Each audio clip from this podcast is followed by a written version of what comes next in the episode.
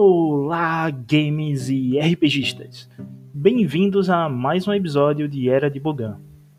Hoje eu vou explicar melhor onde a campanha está inserida, as datas do lore, a localização na galáxia onde está acontecendo a aventura, bem como vou explicar também um pouco sobre as minhas mesas e os personagens.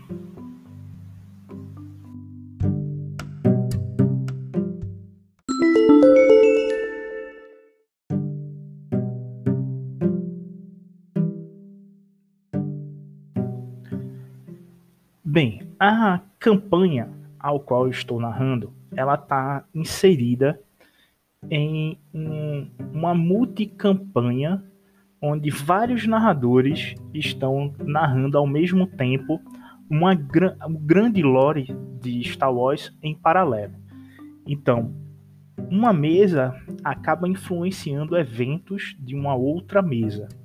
Inclusive as mesas ao qual eu narro, uma influencia a história da outra. E assim a gente vai é, remodelando o lore de Star Wars conforme os nossos jogos vão acontecendo. Então, a ideia do projeto de multicampanha é ser Star Wars uma outra história. A ideia desse projeto é que a narrativa da saga seja construída a partir das decisões dos jogadores e não como Jorge Lucas roteirizou. É repassar a responsabilidade do fardo das decisões, bem como a glória, para os nossos players. A campanha não terá uma estrutura linear de acontecimentos previsíveis, o que torna as decisões estratégicas e as operações táticas muito importantes pois, se fracassadas, podem causar o fim ou a vitória das facções no tabuleiro, que são a rebelião, o império e a vilania. Nesse contexto, temos uma equipe de Game Masters, ou seja, mestres dos jogos, atuando nas várias mesas diferentes. O sistema de jogo usado é o FFG RPG para, para Star Wars, já que existe o me, outro sistema da FFG RPG que é o Genesis. Então a gente tem Star Wars e o Genesis, e no caso a gente estamos é, narrando o Star Wars usando os livros base Fronteira do Império, Era da Rebelião e Força e Destino. Ao todo são 10 mesas diferentes, contando histórias que vai desde vilões ligados aos Hunts aos sensitivos em planetas remotos, espiões e células rebeldes invadindo bases e Star Destroyers. As mesas começam em datas distintas, mas sua maioria em menos 10 antes da Batalha de Arvin, ou seja, 10 anos antes do quarto filme e 9 anos após o terceiro filme o quarto filme, que é Uma Nova Esperança, e o terceiro filme, que é A Vingança dos Sith.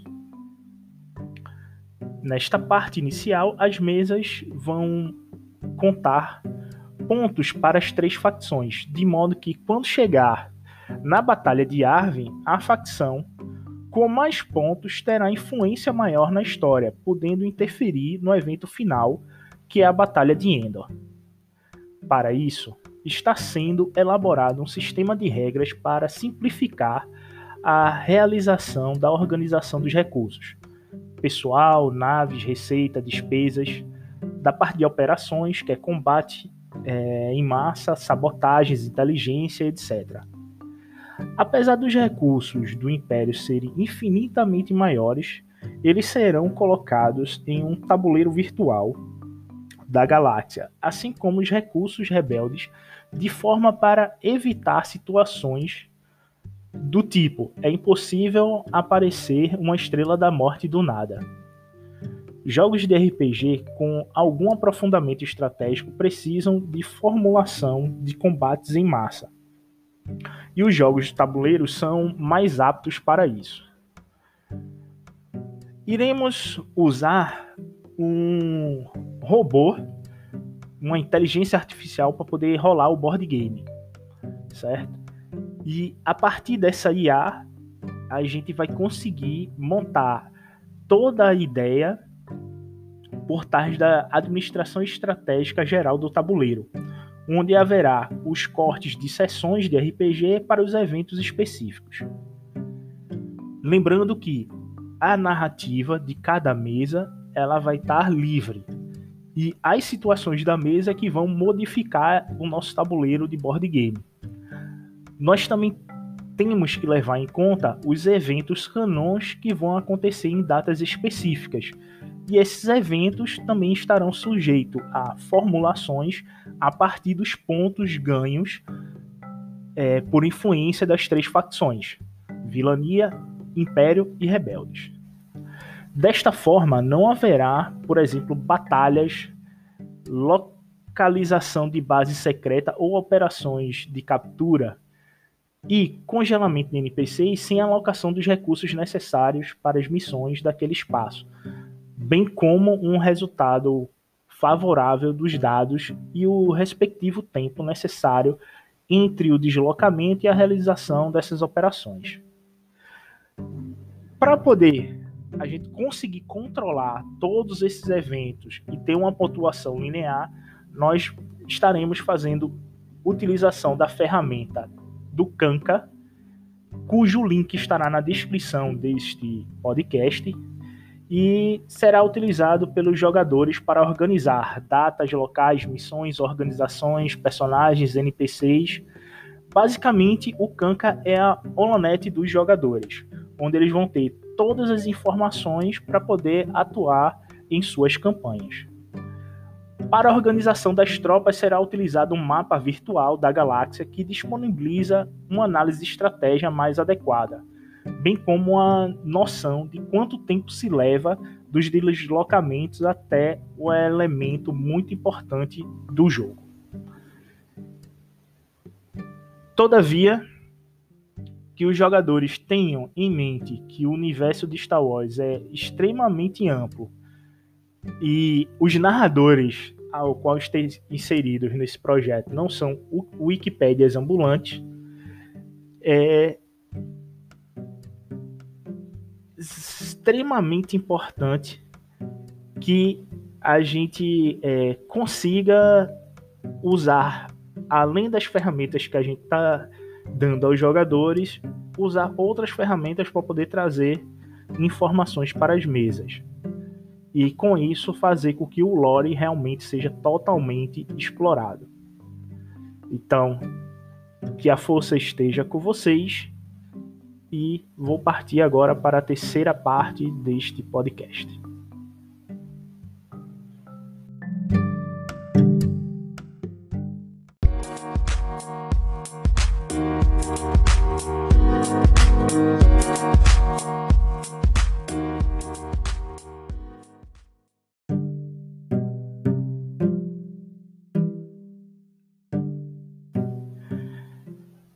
Bem, como a gente viu na sessão anterior, é, eu expliquei um pouco no projeto que eu estou inserido, que é um projeto de multicampanha chamado uma nova, uma outra história de Star Wars.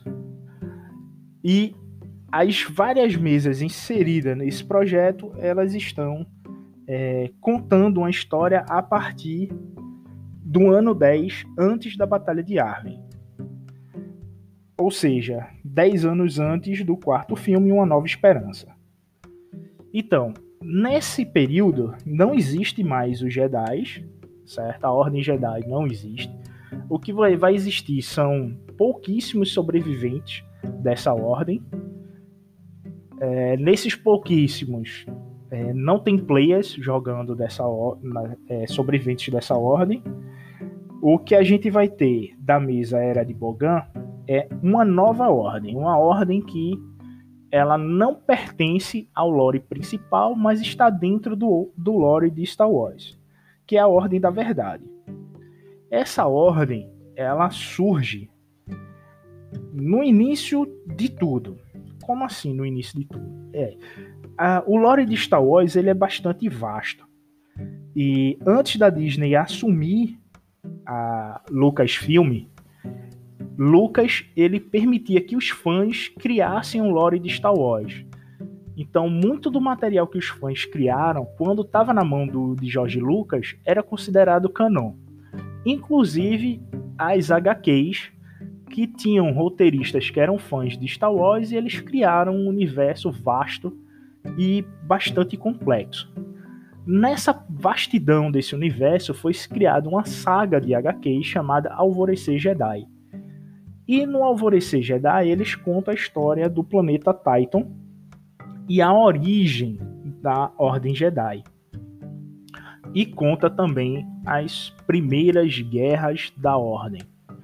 Então, no Alvorecer Jedi, você vai ter o sistema de Titan, que ele é regido por 12 planetas, o próprio planeta Titan com suas duas luas, uma das luas é considerada a lua do lado negro da força, que é Bogan, então, o nome do, do podcast Era de Bogan é a mesma coisa dizer que é a era do lado negro da força. Porque no início de tudo, o lado negro da força usa-se o termo Bogan. E para o lado luminoso da força, usa-se o termo Ashla. E as duas luas eram Bogan e Ashla, que se encontra no, é, ao redor do planeta Titan. O planeta Titan ele é um planeta sensitivo à força. E não é o único planeta com essa característica. Dentro do lore de Star Wars existiram vários planetas que são sensitivos à força, ou seja, o próprio planeta é como se fosse um ser senciente e que reage às variações da força. Como assim reage? Ele, devido ao desequilíbrio na força, no, na força cósmica, que é a força, é, que é os midi-chlorians que vaga por todo o universo, ele vai reagir positivamente e negativamente a essa variação de yin yang, fazendo com que ocorram tempestades violentas de, de raio, de chuva, granizo, terremoto, vulcões em erupção, tempestades de areia e tudo, toda a flora e fauna de Titan é senciente. Então, as plantas elas são sensitivas à força e elas conseguem se comunicar com os sensitivos à força. E todos os animais do planeta eles são usuários da força. Então são animais que vão ter características próprias e vão conseguir é, acessar os poderes da força, assim como os próprios Jedi que vivem dentro do planeta. Então, nessa época, a Ordem Jedi ela era uma ordem de equilíbrio. Ou seja, eles usavam tanto os poderes para Bogan como os poderes para Ashla. E faziam de tudo para poder manter o equilíbrio da força, nunca se desequilibrando para um lado nem para um outro. Só que quando o Império do Infinito, que é o Império Hakatiano, ele invade o sistema de Titan, começa a ter as primeiras divergências sobre usar mais o lado negro e usar mais o lado luminoso. Uma vez que a principal arma do Império Hakatiano, que é o sabre de luz, ele só consegue ser acionado se você liberar uma grande quantidade de energia a partir do lado negro da força. Então, a fim deles conseguirem combater é, um império hakatiano, muitos usuários da força começaram a decair para o lado negro. E isso ocorreu o primeiro cisma da Ordem Jedi. Nesse cisma ocorre a formação das demais ordens que vão surgir no universo de Star Wars, além da Ordem Jedi. Então a Ordem Jedi ela se expande e vai para Coruscant e as outras ordens se espalham pelo universo. Essas outras ordens são a Ordem da Verdade, a Ordem da Ibendu e as Alamasses. São essas três ordens que elas ficam no que a gente chama hoje em dia no meio do equilíbrio, que são os Jedi cinza, muita gente gosta de, de utilizar, mas são as ordens que estão em equilíbrio com a força, que usam tanto o lado luminoso quanto o lado negro da força. Então são as ordens que entendem a força por um, por um completo. Uma vez que a ordem Jedi, por só assimilar o lado luminoso da força, ela esquece os poderes do lado escuro da força e começa a se auto-neblinar sobre os é, usuários sombrios. Então, com o surgimento dessa ordem, ela vai surgir no sistema é, da região galáctica conhecida como M6, que é onde está o sistema de Thor. Dentro do sistema de Thor, nós vamos ter quatro planetas habitáveis, que são o primeiro planeta que está na faixa habitável é o planeta Selaf, com sua lua Calete.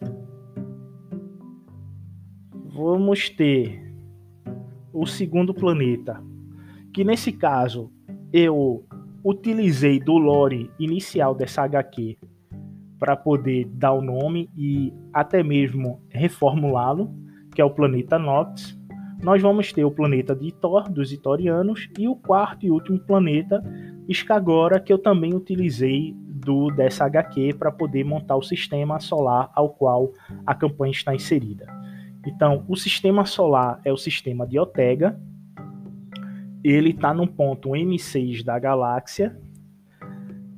E o planeta Selaf, ele tem as mesmas características que o planeta Titan, ele é um planeta senciente, uma vez que um Toyor, que é uma nave da força ao qual ela captou todos os sencientes da galáxia para poder ir para Titan. Ela, após essa primeira guerra é, civil Jedi, o primeiro grande cisma, vários Toyos saem de Titan e vão se alocar ou em pontos específicos da galáxia ou em outros planetas, tornando esse planeta senciente à força. Ou seja, o Toyor, ao se fixar no planeta, ele acaba dando vida extra ao planeta, tornando esse planeta um com a força. Então, o planeta se torna um com a força em menos 18 mil antes da Batalha de Arvin, e os seres desse planeta vivenciam todas as outras guerras com os Siths. E devido à Ordem Jedi estar constantemente em guerra com os Siths e o sistema de Otega sofrer com isso, a Ordem da Verdade toma a Ordem Jedi como uma Ordem Sith. E isso faz com que ocorra um, uma intriga que dura milênios entre a Ordem da Verdade e a Ordem Jedi. Essa briga faz com que o próprio sistema de Ortega, devido a, ao racha entre as ordens, ele se torne recluso ante a República Galáctica. Então, ele comercializa com alguns planetas da República, mas toma distância de Coruscant e os sistema, o, a parte política central do núcleo da galáxia, a fim de evitar conflitos com a Ordem Jedi. E sempre que algum cavaleiro da Ordem aparecia no sistema, ou era enxutado do sistema ou acabava em combate e um dos lados tinha uma perda significativa. Então é assim que a Ordem da Verdade toma é, é, ciência da Ordem Jedi e tem o seu conflito por esses milênios. E a Ordem da Verdade, por ser isolacionista, ela consegue tomar conta do sistema de Otega, fazendo com que a sua lua Calete seja a lua onde o sistema político e financeiro funcione. Escargora, que tem um rei Uki, ele passa a ser o chefe do exército do sistema e Nox ele é um planeta industrial. Então ele é o centro nervoso do comércio do sistema. E Thor, por ser um planeta dos Itorianos, e só ter Itorianos no, no planeta, ele tem suas características é, únicas, por ser de, um, de uma espécie específica, mas que dentro do sistema inserido, essa espécie passa a atuar como uma segunda força de combate. E trabalha junto com Skagora e Selaf para poder defender o sistema de Otega. Nox é um planeta único em termos de industrialização, uma vez que ele é um planeta totalmente industrializado. Ou seja, não existe uma parte do planeta que não tenha uma indústria. E com isso, a atmosfera do planeta é tão poluída que as cidades têm que é, sobreviver em é, abóbadas protegidas por campos de força para que a poluição do lado de fora não atinja a cidade. A atmosfera ao redor do planeta, fora dessas abóbadas, é altamente ácida e corrosiva. E todas as criaturas é, do planeta são criaturas de lixo. São mutantes a partir do lixo produzido da indústria. Então, é, é, demonstrando um pouco melhor sobre o, a ordem da verdade, é, vamos voltar a falar de Selaf.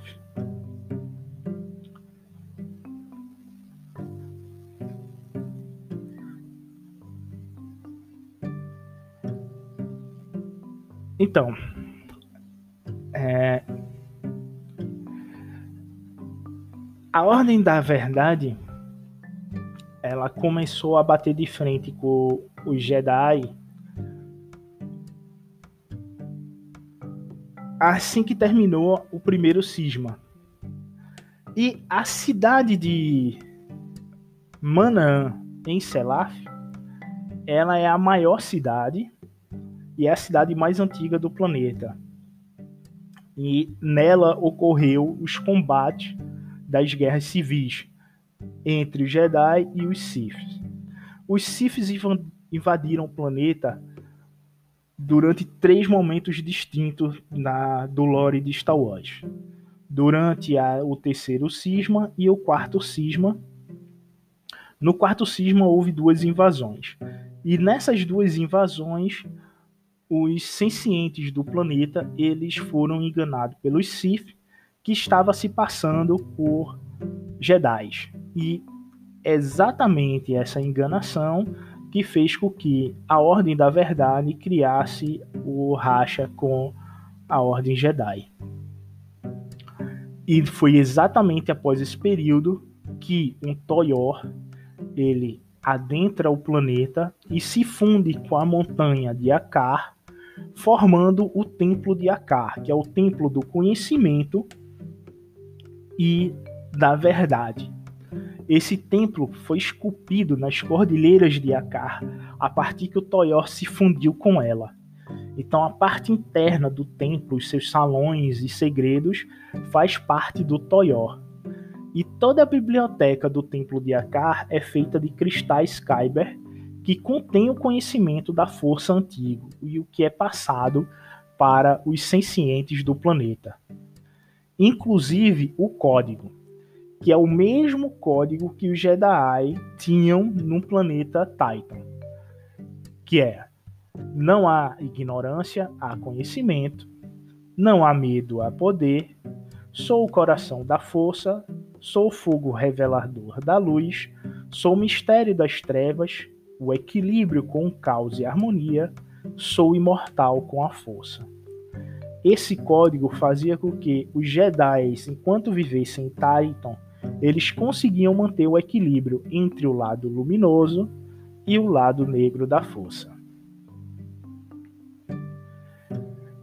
As criaturas, a fauna e a flora de Taito começou a mudar mil anos após a junção do Toyor com o planeta, fazendo com que as plantas e os animais passassem a ser sencientes com a força. E até mesmo o lado negro da força ele surgiu dentro do planeta para que ocorra um equilíbrio. E existe uma região em Selaf que ela é totalmente dominada pelo lado negro da força. E nessa região foi construída uma prisão para aqueles que decaem para o lado negro da força, para que eles fiquem exclusos nessa região do lado negro e passem a viver lá, sem é, afetar o equilíbrio entre o lado luminoso e o lado negro, já que eles estão na região de predomínio do lado negro da força. E com devido ao seu é, isolamento, a ordem acabou se motivando a desenvolver os poderes da, da força de uma forma única. Então, eles têm um, um poder conhecido como progenitor, que ele tende a afetar a mente dos seus inimigos e os usuários da força do planeta também têm um poder telecinético, que eles são capazes de fazer uma onda de choque para poder é, afetar os inimigos em combate. E eles, é, devido à característica única dos sabres de, de luz antigos usarem o lado negro da força para ser ativos, essa ordem decidiu não usar essa tecnologia e acabaram desenvolvendo suas próprias armas. Então, as armas que a Ordem da Verdade é, acaba usando é conhecida como Agevur, e elas são armas brancas de combate próximo, e essas armas, elas, é, a partir do usuário da força concentrar a sua energia nela, elas ganham um fio de luz que se torna compatível a uma briga frente a frente contra um sabre de luz. É como se a arma ganhasse uma é, qualidade cortoses ao qual o sabre de luz não consegue cortar nem queimar. Então, o planeta Selaf ele já chegou a ter mais de um bilhão de pessoas vivendo dentro dele, porém isso passa a ser reduzido quando o planeta ganha propriedades sencientes. Então a população tem que sair do planeta e só os sencientes à força conseguem viver dentro dele. E nessa diminuição da quantidade de pessoas, o planeta volta a ter suas características naturais de fauna e flora restauradas com o tempo, e as cidades que consumiam esse ambiente, elas se tornam é, únicas com a natureza, vai tomando o lugar das cidades, e hoje nós temos 800 pessoas vivendo no planeta, variando entre itorianos, humanos, toilets, corelianos, arcanianos e togrutas. O idioma de Selaf ele é básico e selatiano. O terreno ele é composto de colinas, florestas, montanhas, cavernas, oceanos e vulcões. As principais cidades são a cidade de Akar, que é o templo onde o Toyor se fundiu, Mahara, Manã e Bodhi, as áreas de interesse é o Templo da Forja de Vur, o Templo de Akar e o Templo de Mahara. A rota comercial conhecida é a Celeiron Spur. O planeta tem 231 dias e 31 horas por dia. Está localizado na borda média, no setor M6. Então, é basicamente essas são as características do planeta e do sistema que a gente vai estar tá, é, trabalhando no, na campanha. Espero que todos tenham gostado de, dessas explicações sobre a campanha, que curtam o início da história, certo? A história ainda vai começar. Essa mesa era de Bogan, ela se iniciou em maio, mas como o meu computador teve problemas, eu estou tendo que voltar agora com novos players e a gente vai começar as sessões na próxima semana, na terça-feira. E vai ter um novo episódio toda quarta ou quinta-feira da semana com a sessão que ocorreu na terça-feira. É, eu tenho três players para essa sessão.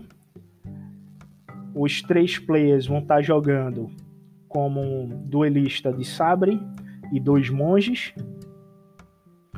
Os monges, eles são estilos monges Shaolin e o duelista de sabre lembra um templário em termos de suas características.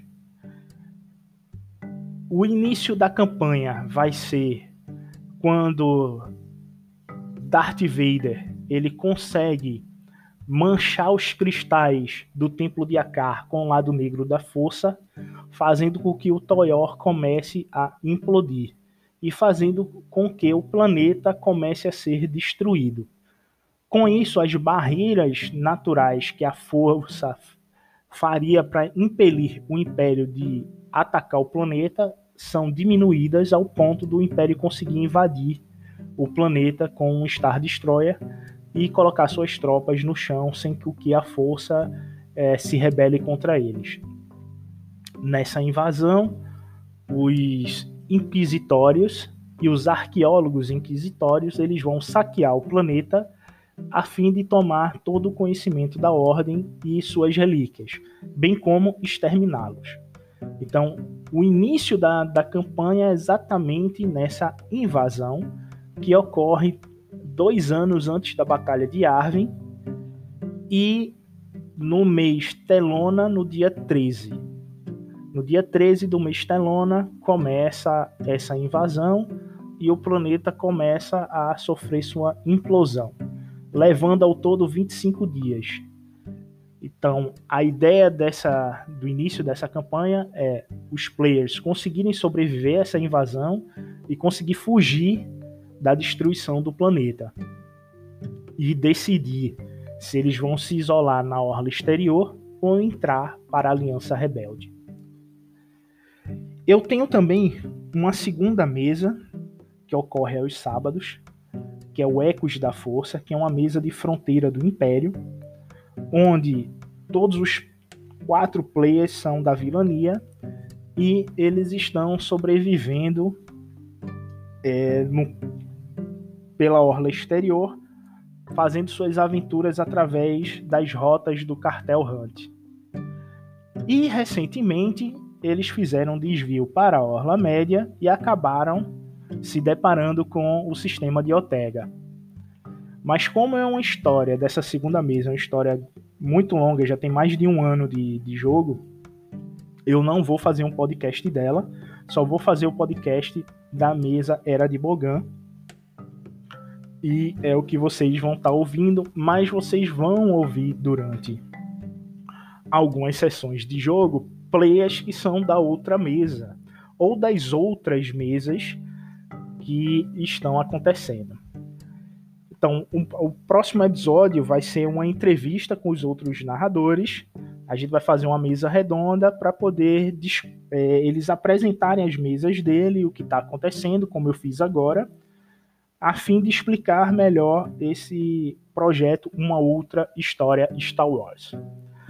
Obrigado a todos por me ouvir e que Ashla esteja convosco.